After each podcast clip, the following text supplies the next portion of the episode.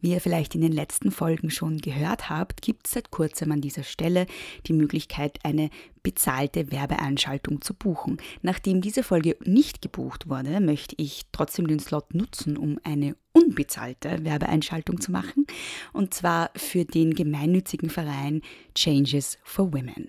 Schwangerschaftsabbrüche sind in Österreich leider immer noch privat zu bezahlen. Sie werden nicht von den Krankenkassen übernommen. Das bedeutet, dass Schwangeren mit geringen finanziellen Möglichkeiten der Zugang zum Abbruch einer Schwangerschaft genommen wird. Mittellose Menschen sollten in einem reichen Land nicht zum Gebären gezwungen werden und es wäre Aufgabe der politischen VerantwortungsträgerInnen, diesen unhaltbaren Zustand zu ändern. Bis das passiert, gibt es, Göttin sei Dank, den großartigen Verein Changes for Women, der Schwangeren in Notsituationen finanziell unterstützt, damit sie sich einen Abbruch leisten können. Und Changes for Women braucht eure Unterstützung und zwar in Form von Spenden. In den Shownotes findet ihr die Bankverbindung oder ihr geht auf changesforwomen.org und findet dort alle Informationen. Das ist changes-for-women.org. Mir ist es einfach wichtig, das Patriarchat nachhaltig zu zerschlagen und dafür setze ich meine Stimme und meine Arbeit ein. Wie wir handeln, bestimmt, wie die Welt aussieht. Ich glaube, dass Feminismus immer die Überwindung des Patriarchats zum Ziel haben muss es gibt ja viele verschiedene Formen von Gewalt und es gibt ja nicht nur körperliche Gewalt, es gibt auch psychische Gewalt und es gibt auch epistemische Gewalt. Das ist auch eine Gewalt, die auf Wissen basiert. Wir können tatsächlich von einer Kolonialisierung des weiblichen Körpers sprechen. Wenn Frauen gleich auf sind mit Männern, dann geht es der Gesellschaft besser. Dann geht es nicht nur den Einzelnen besser, den Frauen und den Männern, sondern auch allen.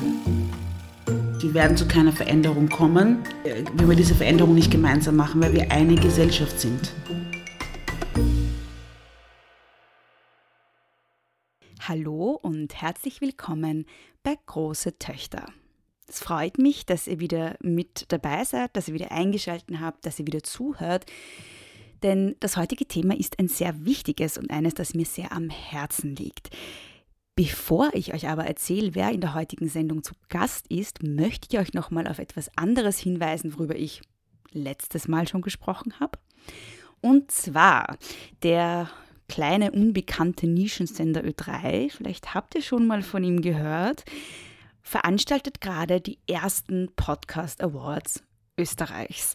Und man kann Podcasts nominieren und zwar unter ö3.orf.at und noch bis 5. Februar. Also es geht echt nur mehr ein paar Tage. Und ja, es würde mich einfach total freuen, wenn ihr diesen Podcast hier, Große Töchter, für den Ö3 Podcast Award nominieren würdet. Erstens wäre es cool, wenn neben den Lauer-Podcasts von weißen Männern auch ein paar feministische Podcasts ihren Platz unter den Top 20 finden würden, die dann gelistet werden. Andererseits würde ich das Ding halt einfach auch gerne gewinnen. Es würde mich irrsinnig freuen. Also, wenn ihr große Töchter nominieren wollt, dann bitte, bitte tut das. Ich freue mich sehr drüber. ö3.orf.at, da geht das. Beziehungsweise ich packe den Direktlink auch gleich in die Shownotes. Es dauert nur eineinhalb Minuten und ihr macht mir damit eine riesige Freude. Vielen lieben Dank euch schon mal im Vorhinein. Große Töchter kann man gratis hören und gratis abonnieren. Das ist wichtig und das bleibt auch so. Damit der Podcast aber weiter bestehen kann, gibt es die Möglichkeit, freiwillig für ihn zu bezahlen.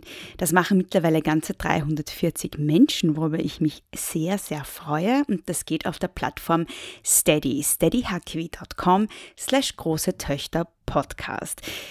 Und an der Stelle möchte ich mich ganz besonders bedanken bei allen neuen SupporterInnen auf Steady. Danke Andrea, Karin, Ulla, Susanne, Stephanie, Marie, Nadine, Katharina, Christina, Sarah, Jessica, Merula, Helen, Hans, Till, Sabine, nochmal eine Sarah, Kirsti, Hannalea, Barbara, Elka, Shirio, Katharina, Simone, Judith, Laura, Sophie, Nadine, Hanna, Marie, Tamara, Isabel, Katja, Nora, Claudia, Vicky, Thekla und Clara. Vielen lieben Dank euch. Wenn ihr große Töchter gut findet und den Podcast auch unterstützen wollt, dann könnt ihr das wie gesagt auf steadyhq.com slash große Töchter Podcast. Der Link ist in den Shownotes und Es gibt was Neues, denn es gibt jetzt auch zwei Pläne, heißt das auf Steady, also zwei Pakete, die man wählen kann, für die man auch einerseits ein Patriarchat anzünden Feuerzeug kriegt und andererseits eine Tote Bag mit der Aufschrift große Tochter. Also falls euch das interessiert, schaut mal rein, steadyhq.com slash große Töchter Podcast und der Link ist in den Shownotes. In der heutigen Folge ist Brigitte Teisel zu Gast. Brigitte Teisel ist leitende Redakteurin des feministischen Monatsmagazins Anschläge. Und wenn ihr euch erinnert, sie war schon mal zu Gast zum Thema feministischer Journalismus. Ich habe sie jetzt nochmal eingeladen, da sie auch eine Expertin zum Thema Klasse und Klassismus ist. Und ich muss auch sagen, dass ihre Arbeit mein Denken über diese Themen sehr geprägt hat. Deshalb war es mir wichtig, mit ihr nochmal über dieses Thema zu sprechen. Sie hat auch gerade zwei Bücher mit herausgegeben. Und zwar gemeinsam mit Bettina Aumeier das Buch Klassenreise, wie die soziale Herkunft unser Leben prägt, das im ÖGB Verlag erschienen ist, und das Buch Solidarisch gegen Klassismus, Organisieren, Intervenieren, Umverteilen, das gemeinsam mit Franzis Seeg herausgegeben wurde, und zwar im Unrast Verlag. Beide Links zu den Büchern findet ihr natürlich wie immer in den Shownotes. Ja, Brigitte ist sehr umtriebig, wie ihr schon gehört habt, und es freut mich sehr, dass sie trotzdem Zeit gefunden hat für ein Gespräch bei Große Töchter. Ja, ohne weitere Umschweife wünsche ich euch jetzt viel Freude mit der heutigen Folge. Hallo, liebe Brigitte. Ähm, du bist ja jetzt schon zum zweiten Mal zu Gast, aber ich werde dich jetzt trotzdem noch mal darum beten, dich kurz vorzustellen. Ja, zum zweiten Mal, welche Ehre. Also mein Name ist Brigitte Teisel, ich arbeite als Journalistin und bin auch schon viele Jahre feministisch aktiv. Ich bin aktuell leitende Redakteurin beim feministischen Magazin Anschläge und freie bei Die Standard. Mhm. Und du hast vor kurzem zwei Bücher herausgegeben, mit herausgegeben mit äh, jeweils einer anderen Person. Genau. Nämlich äh, mit, soll ich sagen oder magst du es du Ich vorstellen? kann es gern selbst sagen. Genau, zwei Bücher. Ähm, eins habe ich zusammen mit Bettina Aumeier geschrieben, das heißt Klassenreise, wie die soziale Herkunft unser Leben prägt.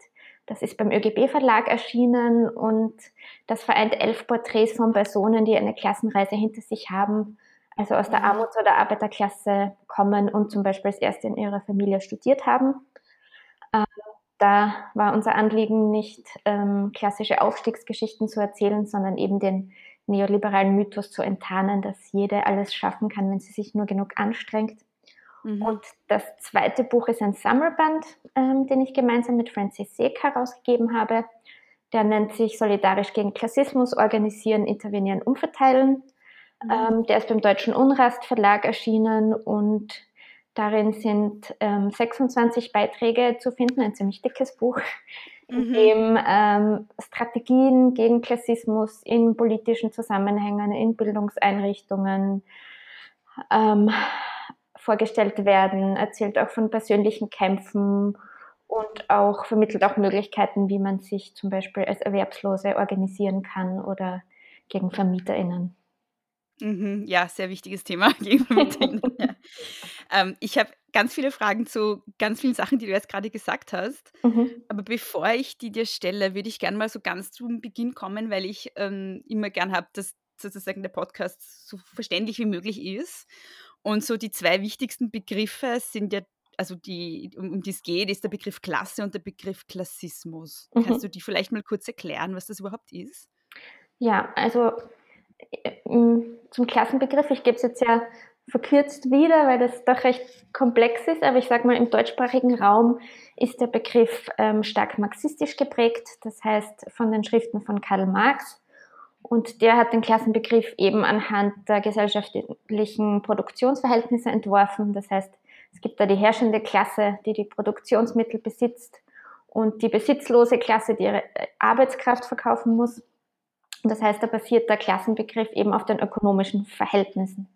Mhm. Und dieser Klassenbegriff wurde im Laufe der Jahrzehnte ähm, weiterentwickelt, beziehungsweise es gibt auch andere Zugänge.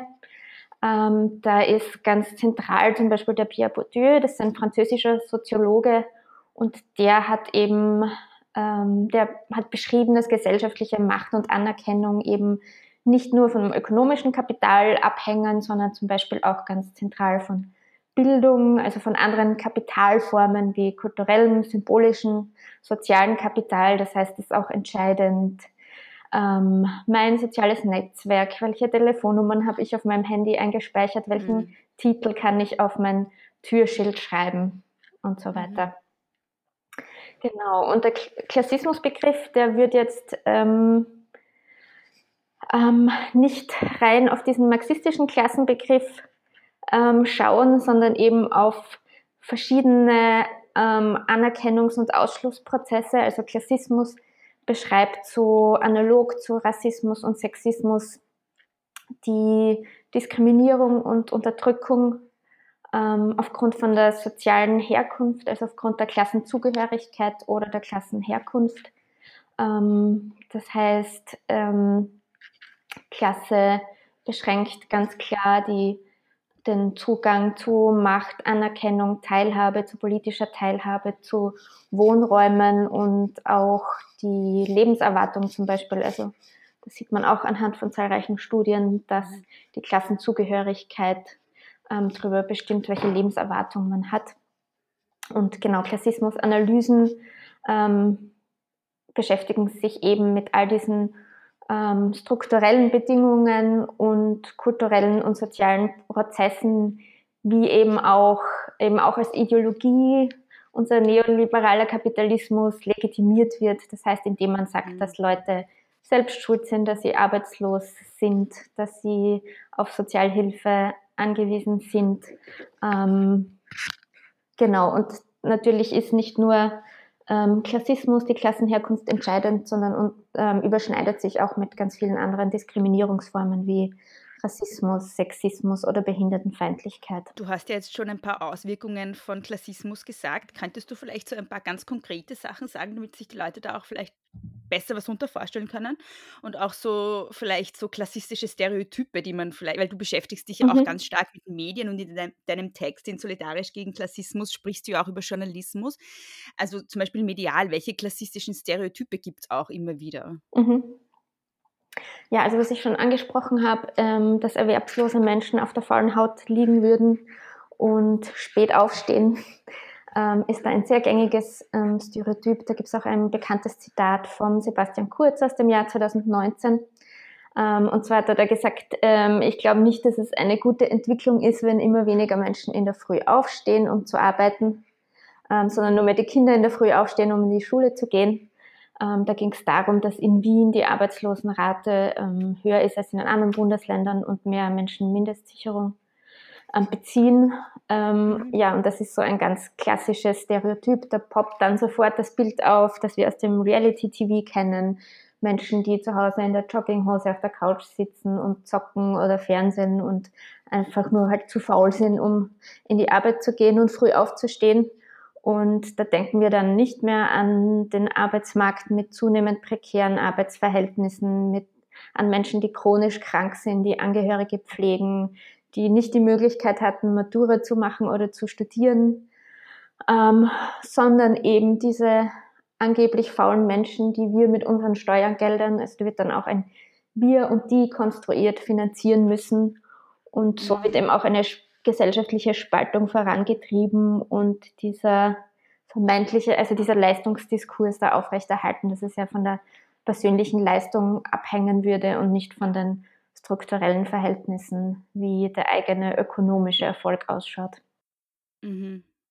Was ich auch interessant finde bei diesen sozusagen spaltenden Diskursen ist, dass ganz viele Menschen, die eigentlich in der Arbeiterinnen oder auch diese, also nicht, also so nochmal, dass ganz viele Menschen, die eigentlich der Arbeiterinnenklasse sozusagen angehören und die vielleicht sogar armutsbetroffen sind, sich selbst als Teil der Mittelschicht ähm, begreifen. Das ist ein Phänomen, das ich immer ganz interessant finde. Und dann, ja. weil sozusagen die komplett deklassierten, die halt irgendwie, weiß ich nicht, eh armutsbetroffen sind, da will man halt nicht dazugehören. Und ähm, dass sogar die, die eigentlich von diesen klassistischen Diskursen betroffen sind, ähm, gegen andere, die auch davon betroffen sind, instrumentalisiert werden. Das finde ich immer ganz perfide eigentlich. Genau, ja, das ist ein perfider Effekt von Klassismus, weil eben ähm, die Menschen so stark abgewertet und stigmatisiert werden, dass man da natürlich nicht zu, dazugehören will. Ähm, Genau, alle sind Mittelschicht und umgekehrt ähm, ordnen sich sehr reiche Menschen auch der Mittelschicht zu. Mhm. Selbst wenn sie zu den ähm, oberen 1% der ähm, Verdienenden gehören. Ähm, ist also in der Vorstellung der Menschen ist die Mittelschicht riesig, in, wenn man sich die Fakten anschaut, schrumpft es dann zusammen. Ja, ja und, und ein anderes klassisches, äh, klassistisches Stereotyp, das jetzt sich auch mit, äh, das Frauen besonders betrifft, ähm, würde ich noch erwähnen, ist, ist, weil das hat auch eine lange Geschichte, vor allem in Deutschland, aber auch in Österreich, dass die falschen Menschen heute die Kinder bekommen. Mhm. Also da wird dann angeschaut, die Geburtenrate von Akademikerinnen, die ja viel zu niedrig sei.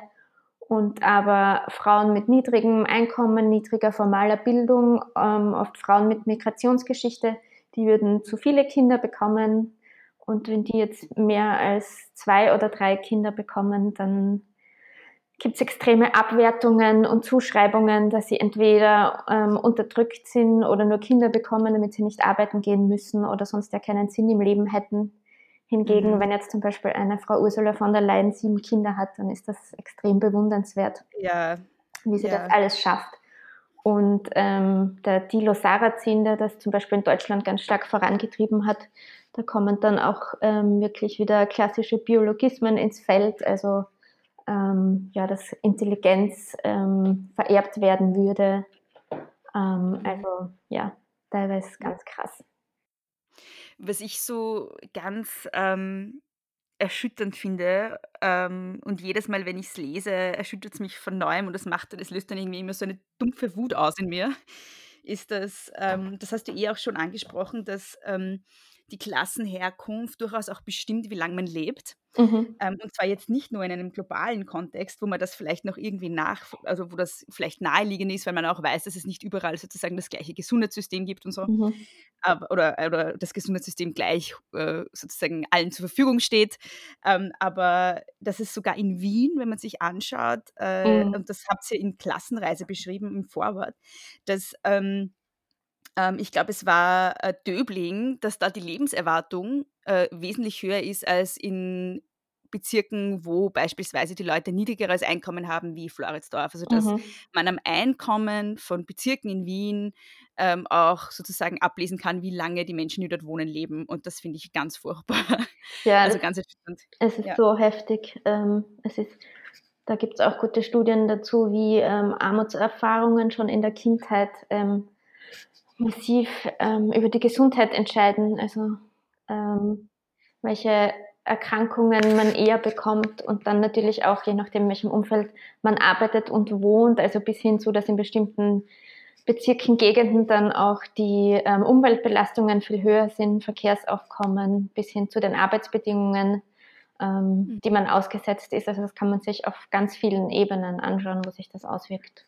Was ich ähm, immer sehr interessant finde, das, äh, das ist auch etwas, was du in unserem ersten Interview schon mal kurz angesprochen hast und ähm, auch jetzt vorhin beschrieben hast, und das ist auch was, was in den Büchern immer wieder vorkommt, ist, dass du unterscheidest zwischen Arbeiterinnenklasse und Armutsklasse. Mhm. Und ähm, magst du da mal kurz erklären, warum und was das für eine Relevanz hat? Ähm, ja, also genau, wir in Klassenreise haben wir auch eine Person, ähm, die ihre Herkunft als Armutsklasse beschreiben würde und ähm, sie sagt auch oft, dass sie sich ein bisschen ausgeschlossen fühlt aus dieser Debatte. Also es ist oft, muss man schon sagen, bei dem Thema merkt man, dass ähm, Leute aus der Arbeiterinnenklasse, die dann als erste studiert haben, zusammenkommen, ähm, wo jetzt die Eltern ähm, zum, nicht studiert haben oder auch keine Matura haben.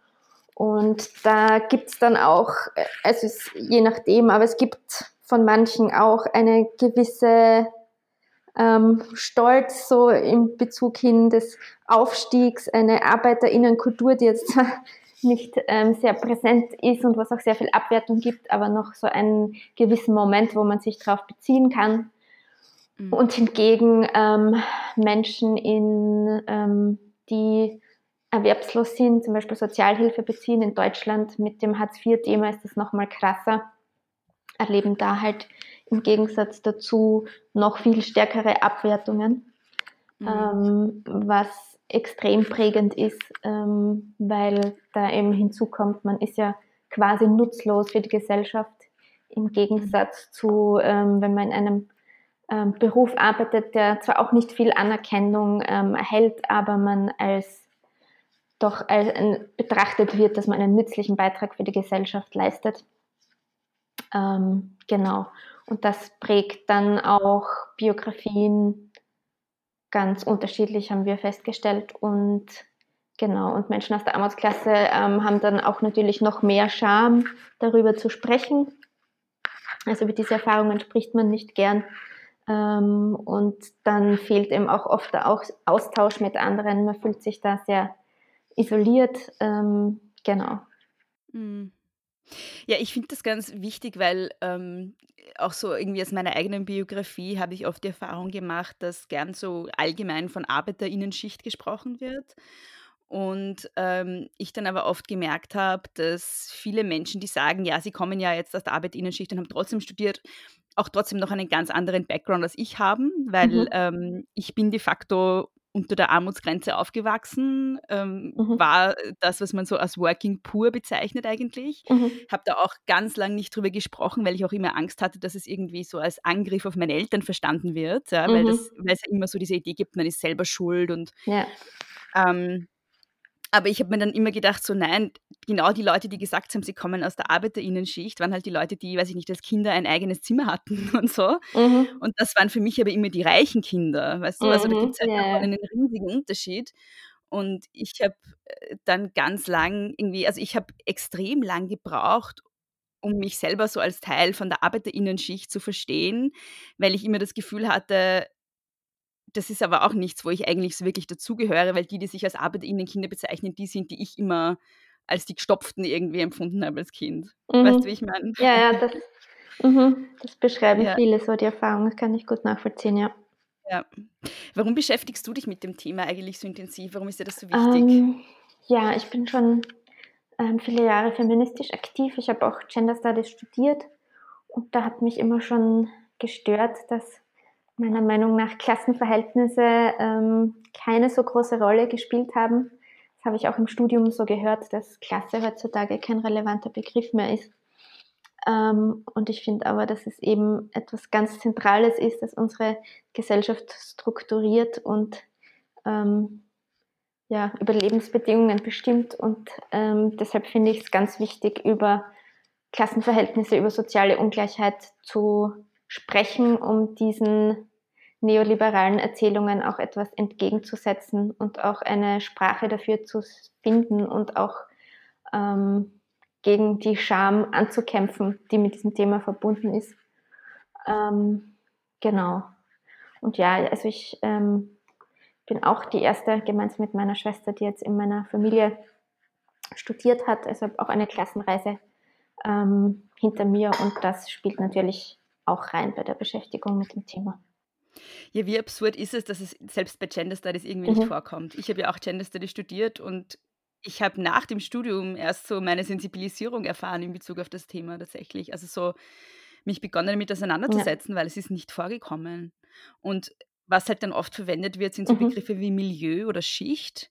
Warum glaubst du, ist das, es sind ja irgendwie sanftere Begriffe, oder? Warum glaubst du, wird warum sprechen wir lieber, warum verhüllen wir das lieber in andere Begriffe? Warum mhm. wird nicht Klasse als Begriff ähm, verwendet? Ähm, ja, die, die Soziologin Karina Altreiter hat das in einem Buch ganz gut beschrieben, am Beispiel so der Soziologie und Sozialwissenschaften, dass es so in den 80er Jahren ähm, sich der Diskurs wegentwickelt hat, eben von Fragen der sozialen Klassen zum Individuum, zum, zur Subjektivität also man hat gemeint, so aufgrund von Wohlstandszuwachs einer wachsenden Mittelschicht, ähm, einer Bildungsexpansion, seien eben soziale Klassen nicht mehr relevant und man hat sich ähm, verlagert auf Milieu, auf Schichten, ähm, auf Lebensstilforschung und das hat eine gewisse Entpolitisierung auch bedingt.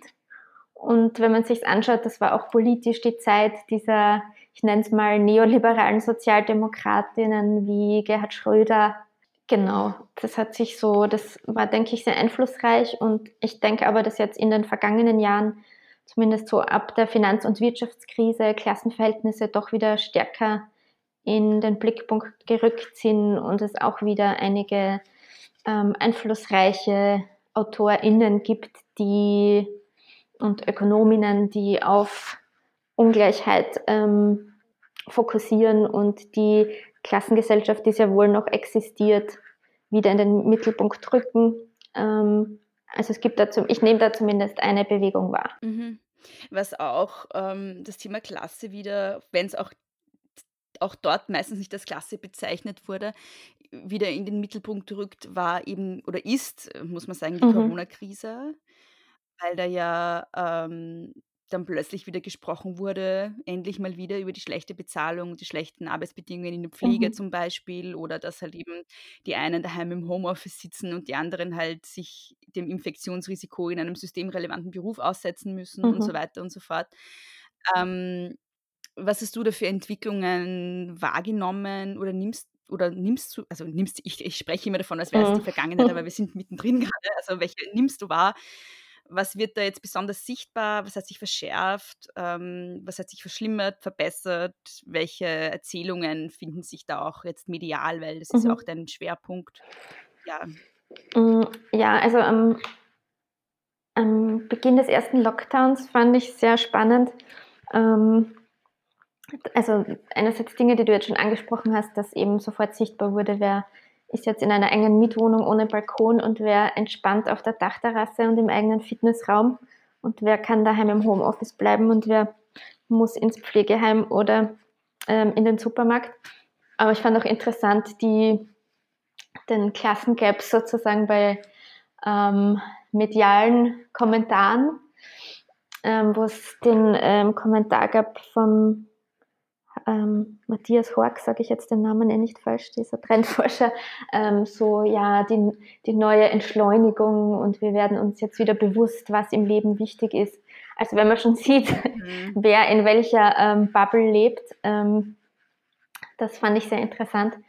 Und ähm, genau, in unserem Sammelband Solidarisch gegen äh, Klassismus beschreibt es Anne Seeg ganz gut, die hat einen Beitrag geschrieben zu ähm, den Auswirkungen der Corona-Krise, eben, dass für sie ganz interessant war, dass Menschen aus der Mittelschicht plötzlich Sachen sehr schmerzlich vermissen, die für Einkommensarme ganz normal sind, also dass sie nicht ins Restaurant gehen können, keine teuren Sportkurse, Ja. Konzerte und so weiter. Ähm, genau, und jetzt mittlerweile ähm, über verschiedenen Auswirkungen gibt es auch schon Studien. Die österreichische Armutskonferenz hat das auch ganz gut beschrieben, wie sich für ähm, Menschen, die von bestimmten Benachteiligungen betroffen sind, die Situation extrem verschärft. Also zum Beispiel gehören ja viele Armutsbetroffene einer Risikogruppe an und haben dann Mhm. noch mehr Angst, überhaupt das Haus zu verlassen, sind dann stärker von psychischen Problemen, von psychischen Erkrankungen betroffen. Ähm, Alleinerziehende trifft natürlich das Homeschooling, ähm, die ja auch am häufigsten zu den Armutsgefährdeten gehören, betrifft das Homeschooling ähm, ziemlich stark. Geht es dann natürlich auch darum, also um die Zeitressourcen, aber auch welche technische Ausstattung hat man zu Hause. Und da ist es dann sehr absurd, wenn zum Beispiel der Bildungsminister Fassmann empfiehlt, man soll doch die Lern- und Spielräume von Kindern trennen, ja, und dann den Tee im Salon einnehmen, wie eine anschlägige Kollegin von mir getwittert hat. Ähm, Genau, und ähm, ja, und ich denke, sehr relevant ist jetzt natürlich auch, welche politischen Maßnahmen gesetzt werden. Da hat die Veronika Born-Mehner auch schon ganz ähm, gut das dargestellt und kritisiert, eben wie sich jetzt die, die Kluft zwischen ver- verschiedenen Gruppen von Arbeitnehmerinnen noch verschärft. Also, dass viele in prekären Beschäftigungsverhältnissen ihre Arbeit verloren haben, die dann gar nicht in der Statistik aufscheinen und auch keinen Anspruch auf Arbeitslosengeld haben. Das ist auch für viele ähm, Armutsgefährdete, dass sich so mit geringfügigen Jobs irgendwas dazu verdienen. Ähm, das ist dann weg und da hat man keinerlei Ansprüche auf irgendwas. Ähm, ja, es sind so viele Aspekte. Jetzt gerade vorher habe ich wieder einen Artikel gesehen, ähm, so eine deutsche Untersuchung, dass während der Schulschließungen im März, dass da SchülerInnen ähm, auf Gymnasien und in Privatschulen viel häufiger ähm, Online-Unterricht hatten als Kinder in anderen Schulen. Also es gibt so unglaublich viele Aspekte, an denen sich das jetzt festmacht. Ja. Mhm. Also da könnte man, glaube ich, jetzt noch stundenlang drüber reden. Welche hast du äh, so in, in Medien oder auch durch, ähm, ja, ähm, es gab ja sehr viele Pressekonferenzen von PolitikerInnen oder Politikern, mhm. muss man eigentlich sagen. Ähm, hast du da klassistische Erzählungen wiederentdeckt, die du besonders interessant mhm. fandest? Ja, ich kann es jetzt ähm, gerade nicht äh, festmachen, was das war, aber es gab äh, ähm, so eine Debatte ähm, über verantwortungslose oder verantwortungsvolle Eltern. Das ist dann immer so klassisch, wo sich ähm, Sexismus und Klassismus überschneiden. Also die verantwortungslosen Müttern und da wird dann natürlich immer ähm, ja, Menschen mit geringer formaler Bildung ähm, sofort abgesprochen, dass sie ähm, verantwortungsvoll handeln könnten. Und ja, das habe ich auch ähm, gehört, also für einen Artikel, wo ich mal recherchiert habe, dass dann eben genau diese Mütter besonders betroffen sind, die eben in die Arbeit gehen müssen, die Kinder ähm, trotz Schulschließungen in Kindergarten und ähm, Schule bringen müssen und sich dabei natürlich ganz schlecht fühlen und dann heißt es schon in der Schule irgendwie, ja, also war eh klar, wer da die Kinder bringt. Ganz zu Beginn hast du ja, also ein, eins der Bücher heißt ja, wie gesagt, Klassenreise. Und ich finde es interessant, dass er das als Klassenreise eben beschreibt und nicht als Aufstieg. Ähm, weil das ist ja das Wort, das normalerweise verwendet wird, Aufstieg, mhm. Bildungsaufstieg mhm. und so. Ähm, was bedeutet Klassenreise genau ähm, und warum ist es doch nicht der Aufstieg, der gerne erzählt wird oder warum ist es nicht so diese romantische ähm, Aschenputtel-Erzählung, die man gerne mhm. hören mag? Genau, also wir haben da eben elf Personen porträtiert, die ähm, in Armuts- oder Arbeiterinnenklasse aufgewachsen sind und die als Erste in der Familie studiert oder auch maturiert haben. Und genau, wir haben den Begriff Klassenreise gewählt, ähm, weil wir uns eben gegen diese gängigen Aufstiegserzählungen ähm, stellen wollen. Es ist, wenn man sich die Statistiken anschaut, gibt es eine sehr geringe Bildungsmobilität in Österreich. Das heißt, Bildungsabschlüsse werden stark vererbt. Mhm. Also wenn man in einer Akademikerinnenfamilie aufwächst, hat man eine viel höhere Wahrscheinlichkeit, dass man auch ein Studium abschließen wird. Ähm, das heißt, ähm, die soziale Mobilität in Österreich ähm, ist sehr gering, gilt genauso für Deutschland. Da, da sind wir uns diesbezüglich sehr ähnlich. Ähm, Genau. Und ähm, genau, wir uns, uns interessiert, es gibt ja mittlerweile auch zum Beispiel, wenn man sich an den Unis anschaut, gibt es auch schon, es ist jetzt eher in Deutschland so Initiativen wie Arbeiterkind, wo es dann darum mhm. geht, eben wie ArbeiterInnenkinder an die Unis kommen. Und uns interessiert eben speziell nicht, wie können wir möglichst viele Arbeiterkinder aufs Gymnasium bringen, sondern wie können wir das System für alle verbessern, also das Gymnasium abschaffen und stattdessen eine mhm. Gesamtschule. Mhm. Ähm, mhm. ähm, genau. Und Grund, also wenn man sich die Geschichten, jetzt konkret die Biografien anschaut, ähm, ist so eine Klassenreise oder eben Aufstieg auch immer mit ganz viel Stress verbunden, mit Scham und mit Verlust. Es gibt dann einen enorm hohen Anpassungsdruck, den die Personen erleben, auch auf die Herkunft zu verbergen, ja nicht aufzufallen, ähm, sich dann immer auch so ein bisschen mhm. als Eindringling zu fühlen, also dass man in der Herkunftsklasse sich nicht mehr zugehörig fühlt, aber jetzt zum Beispiel in einem akademischen Umfeld sich auch als äh, Schwindlerin fühlt oder da nicht richtig dazugehört. Mhm. Ähm, genau, und ähm, es beschreiben auch einzelne, also es ist jetzt so eine Klassenreise oder eben so ein Aufstieg, wie man es nennen mag, ähm, dann eben auch nicht nur positive Aspekte hat. Und es geht uns darum, eben einerseits, ähm, genau, nicht zu sagen, ähm, ja, es müssen alle aufsteigen. Ähm, es geht aber auch nicht darum, ähm, prekäre Verhältnisse zu romantisieren, sondern ähm, genau immer die Frage sozusagen, wie ein gutes Leben für alle möglich ist und was dem im Weg steht. So in die Richtung. Mhm.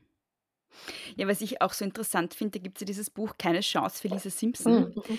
Ähm, das hat mich sehr geprägt und das, da wird ja auch unter anderem beschrieben, dass selbst wenn du dann doch einen Studienabschluss geschafft hast, dass die Klasse nicht weggeht deshalb. Also Mhm. dass, ähm, also dass sich das auch danach noch fortsetzt und dass die Leute, die halt ähm, ja, aus einem AkademikerInnen-Milieu kommen, ähm, eher dann den guten Job kriegen als Leute, Ja. die halt ähm, aus der ArbeiterInnen-Schicht sind und dass sich das halt fortsetzt. Also, dass selbst dieser sogenannte Bildungsaufstieg ja dann nicht allen was bringt oder nicht allen im gleichen Total, Ausmaß. total. Also da kommt es ja dann so viel auf Netzwerke ähm, an. Der ähm, Elitenforscher Michael Hartmann ähm, beschreibt das auch so ganz gut, wie gewisse Berufsschichten ähm, da die Positionen eigentlich ähm, auch vererbt weitergegeben werden in einer ganz kleinen ähm, Elite, also dass die äh, ähm, gar nicht zugänglich sind, diese Berufe eigentlich, ähm, Positionen.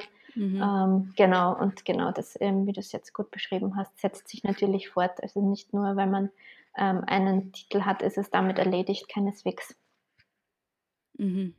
Genau, weil dann geht es halt weiter mit den prekären Ja. Beschäftigungsverhältnissen. Ähm, ihr beschreibt ja auch, dass in der Debatte um Klassismus, also da, da beziehe ich mich jetzt vor allem auf das Buch Solidarisch Mhm. gegen Klassismus, da beschreibt ihr auch, dass ähm, die Debatte um Klassismus oft sehr in einem akademischen Diskurs verbleibt und dass es da halt eben keine oder zu wenig Verbindung zu politischer Praxis Mhm. gibt und dass auch der Diskurs um Klassismus sehr klassistisch ist. Ähm, da habe ich ein Zitat rausgesucht. Meistens bleiben AkademikerInnen aus der Mittelklasse kommend oder aufgestiegen, unter Anführungszeichen, aus der ArbeiterInnen- oder Armutsklasse unter sich. Selten kommen Leute zu Wort, die langfristig von Klassismus betroffen sind und keine Aufstiegsgeschichte zu berichten haben. Ähm, und da habe ich mich gefragt, wie soll denn das Buch da in der Praxis genutzt werden oder nutzbar gemacht werden für eben Aktivismus oder politische Praxis?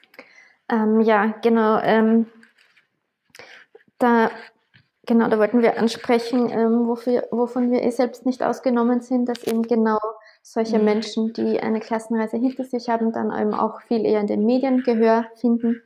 Und wir wollten in dem Buch ähm, Kämpfe und Initiativen sichtbar machen, die es schon länger gibt, wie zum Beispiel also eine Gruppe, die da vorkommt, ist Basta, eine Berliner Erwerbsloseninitiative oder die Solidarische Aktion Neukölln, ähm, die sich Mhm. gegen ähm, Schikanen am Arbeitsamt und von VermieterInnen organisieren, ähm, die eben auch, die meistens medial kaum vorkommen und solche Initiativen wollten wir eben sichtbar machen und ähm, genau zeigen, welche Möglichkeiten der Organisierungen es da gibt und wo man anknüpfen kann, genau, und da überhaupt eine Diskussion in Gang zu bringen.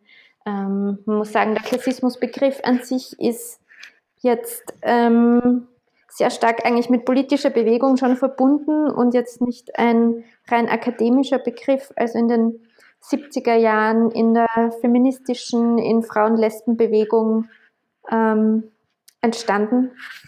Und das heißt, es gibt da eine aktivistische ähm, Geschichte und die wollten wir auch nochmal deutlich und sichtbar machen. Ja, ich, ich, ich denke mir halt immer so, es gibt da halt diesen, dies, auch, auch diese Kluft irgendwie, weil gerade jene, die am meisten von Klassismus betroffen sind, ähm, haben halt irgendwie auch am wenigsten Zugang zu diesen Debatten, oder? Ja. Also, ähm, und ich weiß auch überhaupt gar nicht, wie das, wie das ähm, zu lösen wäre. Ähm, ja, total. Es ist ja auch ähm, für politische Partizipation, also sich irgendwo zu engagieren, braucht es Zeitressourcen, braucht es verschiedene Ressourcen, die eben auch, also besonders von Klassismus Betroffene oft nicht haben. Ähm, Mhm. Das ist ganz schwierig. Ähm, und wir, also was wir auch im Buch ansprechen, ist die Möglichkeit auch von, also es gibt da mittlerweile sogar schon, ich glaube in der Schweiz ist das so eine Erbinnenstiftung, ähm, wenn man Geld zur Verfügung hat, das umzuverteilen und genau solche Initiativen und Organisationen zu unterstützen ähm, und sich auf diese Weise zu solidarisch, also solidarisch zu zeigen. Ähm, Gibt es dann auch oft die Kritik, dass es eben ja auch wieder eine Individualisierung ist, ähm, also im Sinne von, wir müssen das jetzt privat unter uns lösen, aber ich denke immer, ähm, dass man das sehr wohl gleichzeitig führen kann, also politische Kämpfe mhm. für Umverteilung ähm, und gleichzeitig auch persönlich umzuverteilen, wenn mir das möglich ist. Also ich denke, das schließt sich mhm. nicht aus. Ja, das sehe ich auch so, beziehungsweise ähm, ist es halt, also das ist auch was, was mich an der Debatte dann ganz oft stört, dass ähm, als einziger Lösungsvorschlag sozusagen die Abschaffung des Kapitalismus genannt wird und dann denke ich mir immer, ja eh, ja. aber das wird morgen halt ja. nicht passieren. Ja. und was machen wir bis dahin? Also ähm, ja, es ist halt niemandem damit geholfen, wenn wir nichts tun, bis, bis wir warten. Also, ja, da bin ich auch eindeutig auf dieser Schiene. Ja. Ja. ja. Ähm, ihr sprecht auch viel über Klasse und Intersektionalität, also so die, ähm, das äh, Verschränken von Klasse und Geschlecht und Herkunft. Warum ist das von besonderer Bedeutung? Ähm, ja, also Klassismus, wenn man sich das anschaut, ähm, überschneidet sich natürlich mit den verschiedensten Diskriminierungsformen und betrifft dann bestimmte Personengruppen ganz besonders. Also ähm, für Rassismus und Klassismus, diese Unterscheidung gibt es unzählige Beispiele, also vom Diskurs über sogenannte Armutsmigration bis hin zu ähm, konkreten Benachteiligungen in der Schule, wie jetzt die Melissa Erkurt das auch sehr prominent beschrieben hat. Ähm, genau, wenn man ähm, Deutsch nicht als Erstsprache hat und dann auch vielleicht aus der Arbeiterinnenklasse kommt und zu Hause nicht so die Möglichkeit hat, dass man unterstützt wird. Und dann gibt es schon, ja, dann überschneiden sich eben auch diese rassistischen und klassistisch, klassistischen Zuschreibungen und entscheidet auch ganz stark drüber, ob man dann zum Beispiel aufs Gymnasium kommt oder nicht. Genau, das ähm, mit dem Kinderbekommen ist auch so etwas ganz äh, Klassisches, ähm, was ich eh schon angesprochen habe und was mir jetzt auch noch einfällt, ist ähm, in Sachen Sexismus ähm, weil das, der Schwangerschaftsabbruch ist grundsätzlich auch ein wichtiges Thema für mich in meinem mhm. feministischen Aktivismus. Und da gibt es eine ganz interessante deutsche Untersuchung, dass ähm, da wurden Ärztinnen und Medizinstudierende befragt und da war so ein ganz ähm, zentrales Ergebnis, dass die ähm, Frauen mit einem hohen formalen Bildungsabschluss halt wohl überlegte, rationale Entscheidungen ähm, zuschreiben und Frauen mit geringer formaler Bildung, dass die halt naiv und leichtfertig Entscheidungen treffen würden. Und da habe ich auch mal ein, eine Aussage von einer Politikerin, das war nicht in einem öffentlichen Kontext, ähm, gehört, die so gemeint hat, ja, die jungen Frauen äh, gehen in die Lumna City, machen sich die Nägel und dann machen sie noch eine Abtreibung, ähm, wortwörtlich. Also es hat mich wirklich mhm. sprachlos gemacht. Ich habe mir gedacht, da sieht man, wie ähm, stark Klassismus und Sexismus ähm, verankert sind. Ähm, genau, aber es sind auch ähm, natürlich viele andere Dinge.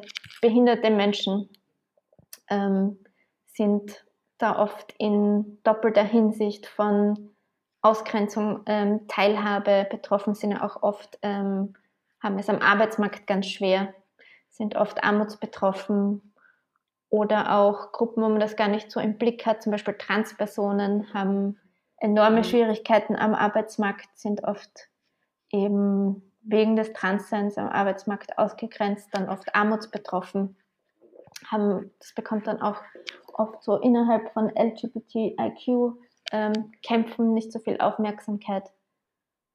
Genau, also da ist, ist eine lange Liste, die man fortführen könnte.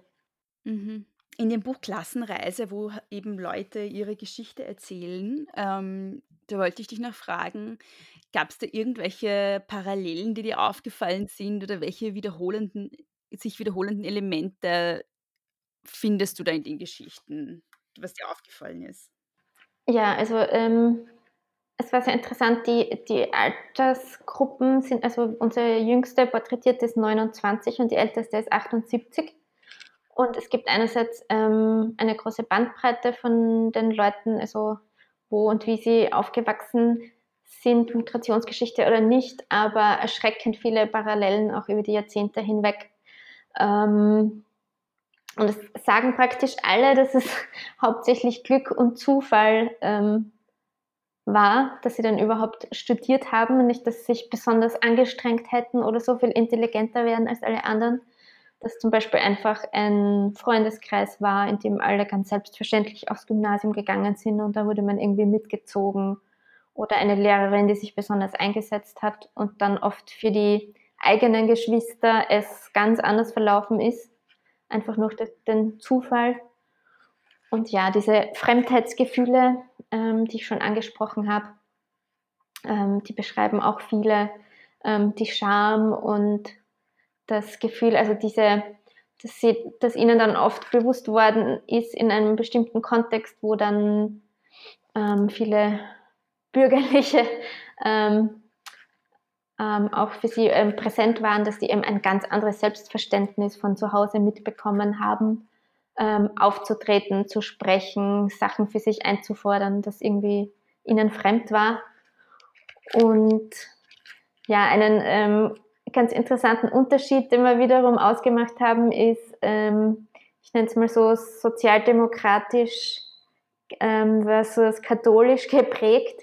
Ähm, also da beschreibt zum Beispiel ein Porträtierter, dass in seiner sozialdemokratischen Familie so einen unbedingten Aufstiegswillen gegeben hat. Also man muss was Besseres werden und für seine Familie quasi eine Enttäuschung, dass er jetzt nicht groß Karriere gemacht hat.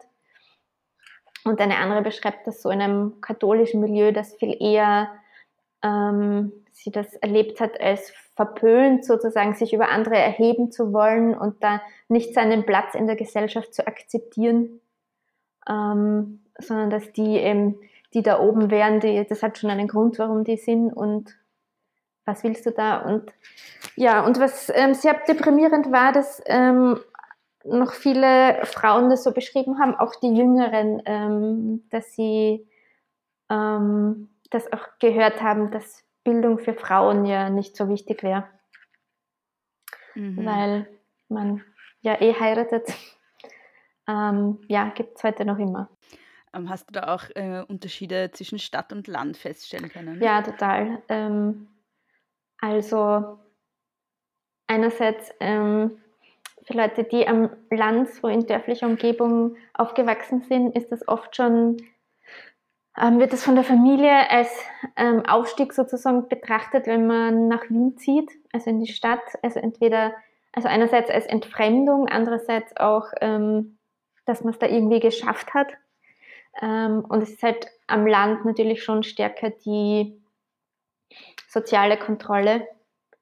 Ähm, das beschreiben viele, also einen Porträtierten, der so in einem Landgasthaus aufgewachsen ist, was natürlich ähm, vom ganzen Dorf beobachtet, was extrem wichtig ist, ähm, wie man sich wo zeigt. Und das ist, wenn man in einer Großstadt aufwächst, äh, aufwächst natürlich ähm, ganz anders. Ähm, ja, da geben sich dann ähm, wieder andere Sachen in der Schule. Also oft im so ländlichen Umfeld ist es in der Volksschule, in der Hauptschule oft noch ein bisschen homogener, das Umfeld, ähm, was in der Stadt anders ist. Aber ja, es war auf jeden Fall ganz spannend. Also diese Unterschiede haben wir dann auch im Nachbetrachtungskapitel von Stadt und Land noch versucht, ein bisschen ähm, herauszuarbeiten. Das fand ich ganz spannend. Mm, was ich auch ganz spannend finde, ähm, ist eben so, was, du hast es schon angesprochen, mit äh, was die Klasse sozusagen macht, mit dem eigenen Auftreten,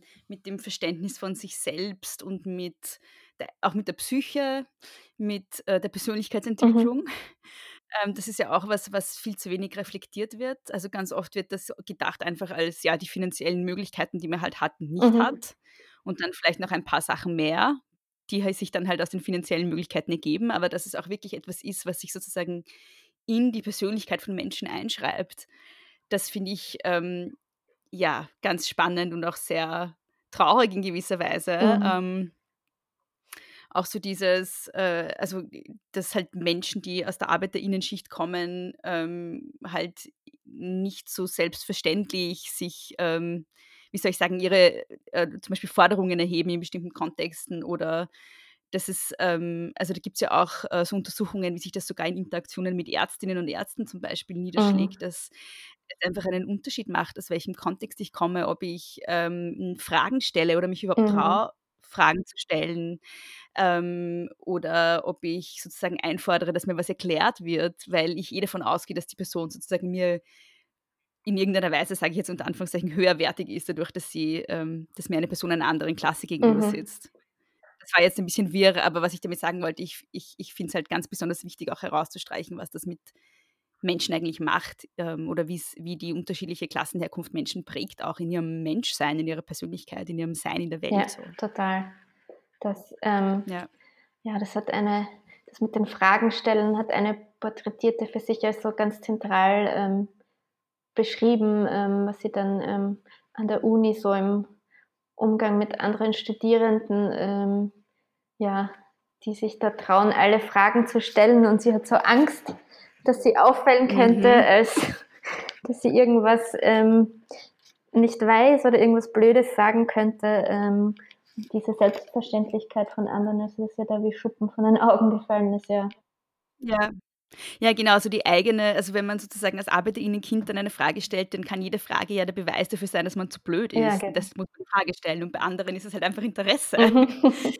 Ähm, aber auch einfach, ja, so diese, dieses ständige Gefühl von ähm, es nicht verdient zu haben oder nicht, ähm, ich weiß nicht, ich habe manchmal das Gefühl, andere, die aus anderen Klassen kommen, haben so eine, eine viel selbstverständlichere Anspruchshaltung in Bezug auf alles Mögliche als ich. Mhm. Also bei mir ist es halt so ein, ja, ja, anders kann ich es gar nicht sagen, tatsächlich. Also, Ja, erlebe ich auch so. also was du auch noch, also was auch noch beschrieben wird, ist, dass eben, also das haben wir mit dem Thema Aufstieg schon so ein bisschen abgedeckt, ist, dass Chancengleichheit als neoliberaler Mythos bezeichnet wird in dem Buch. Warum würdest du das als Mythos bezeichnen? Also ist es tatsächlich unmöglich, dass wir irgendwann mal in einer Gesellschaft leben, wo es Chancengleichheit gibt? Ähm, nein, also ich denke, es ist ganz wichtig, dass es Utopie aufrechtzuerhalten. Ähm, wenn man sich jetzt die Bedingungen anschaut, ist es halt so, ähm, ähm, was ich schon erwähnt habe, dass Bildung ganz stark vererbt wird, dass Vermögen extrem ungleich verteilt ist. Also ähm, in Österreich ist so, dass das ähm, reichste Prozent der Haushalte ähm, ein Viertel des Vermögens besitzt. Und Erbschaften, genau, Erbschaften sind in Österreich so relevant für den sozialen Aufstieg wie in keinem anderen Land der Eurozone. Ähm, wieder in Deutschland ganz ähnlich. Ähm, das heißt, ähm, wir leben eigentlich in einer ziemlichen Erbengesellschaft. Ähm, und trotzdem ist die Erzählung natürlich sehr präsent, dass es ähm, Chancengleichheit gäbe, weil wir haben eh einen gut ausgebauten Sozialstaat. Also wir haben in Österreich tatsächlich im Vergleich mit vielen Ländern einen recht guten ähm, Sozialstaat und auch durch den Sozialstaat Umverteilung ähm, in verschiedenen Bereichen ist ganz wichtig, aber ähm, es gibt trotzdem viele, ähm, ähm, ja, viel Ungleichheit, ähm, sozioökonomischer Erfolg und Bildung werden eben ganz entscheidend vererbt. Und es gibt aber sehr viele Konzepte ähm, von Ökonominnen, von Feministinnen, wie das alles anders ausschauen könnte. Und ähm, also letztens hat mich jemand gefragt, ob ich an die klassenlose Gesellschaft glaube und ähm, also ich denke mir, Dein Lachen impliziert schon eine Antwort. na, also es ist, ähm, es ist natürlich schwierig, aber ich denke mir, ähm, äh, man braucht, es ist wichtig, eine Utopie zu haben und das gute Leben für alle als Utopie zu haben und in diese Richtung zu kämpfen. Ähm, ja, weil ich mag mich nicht damit abfinden, ähm, dass, also im Sinne von, ja, soziale Ungleichheit wird es immer geben und das wird ja dann auch oft benutzt ähm, von ähm, liberalen, konservativen, ähm, ja, es wird halt immer welche geben, die ehrgeiziger sind und fleißiger sind und ähm, die setzen sich halt durch und Menschen sind eben ähm, konkurrenzorientiert und so weiter und damit mag ich mich nicht zufrieden geben. Mhm. Ich habe, das ist jetzt auch nochmal so ein persönlicher Einwurf, auch so die Erfahrung gemacht, dass es auch sehr schwer fällt, aber ganz oft das zu akzeptieren, dass das eben ein neoliberaler Mythos ist, weil wir halt gern auch daran glauben, dass wir es alle schaffen Oh können. ja, ja, also Weil sonst sind wir ja Opfer quasi. Ne? entdecke ich oft genug ähm, bei mir selbst, obwohl ich mich ähm, sehr lange mit dem Thema beschäftige, ertappe ich mich regelmäßig selbst dabei. Also es ist wirklich unglaublich schwer aus dem Kopf zu kriegen. Ja, ich bin ganz stark mit der Idee eben aufgewachsen. Wenn du talentiert genug bist und dich genug anstrengst, dann kannst du alles schaffen. Ja. Und das ist ja auch eine viel schönere Vorstellung als nein. Natürlich, ja. Ja, gibt es noch irgendetwas, das ich dich jetzt nicht gefragt habe, was noch wichtig ist, was ich vergessen habe oder was dir noch ein großes Anliegen ist? Ähm, nein, ich glaube, wir haben sehr viele wichtige Punkte besprochen. Fällt mir jetzt nichts ein. Dann danke dir. Magst du vielleicht zum Schluss noch mal kurz sagen, wo du zu finden bist im Internet und auf Social Media und so? Mm, genau, also ich habe eine ähm, persönliche ähm, Website, die Adresse ist brigitteteisel.net.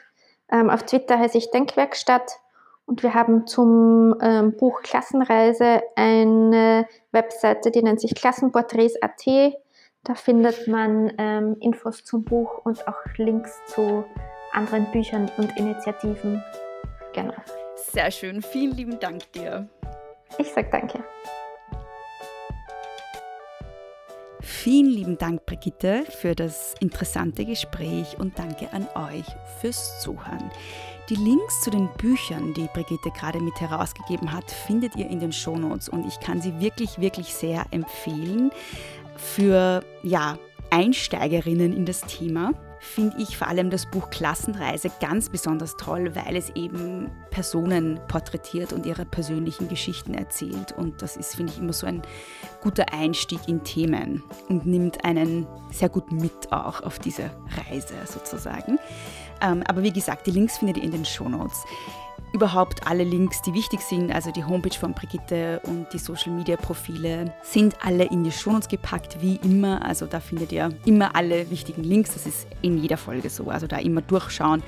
Da finden sich einige interessante Sachen.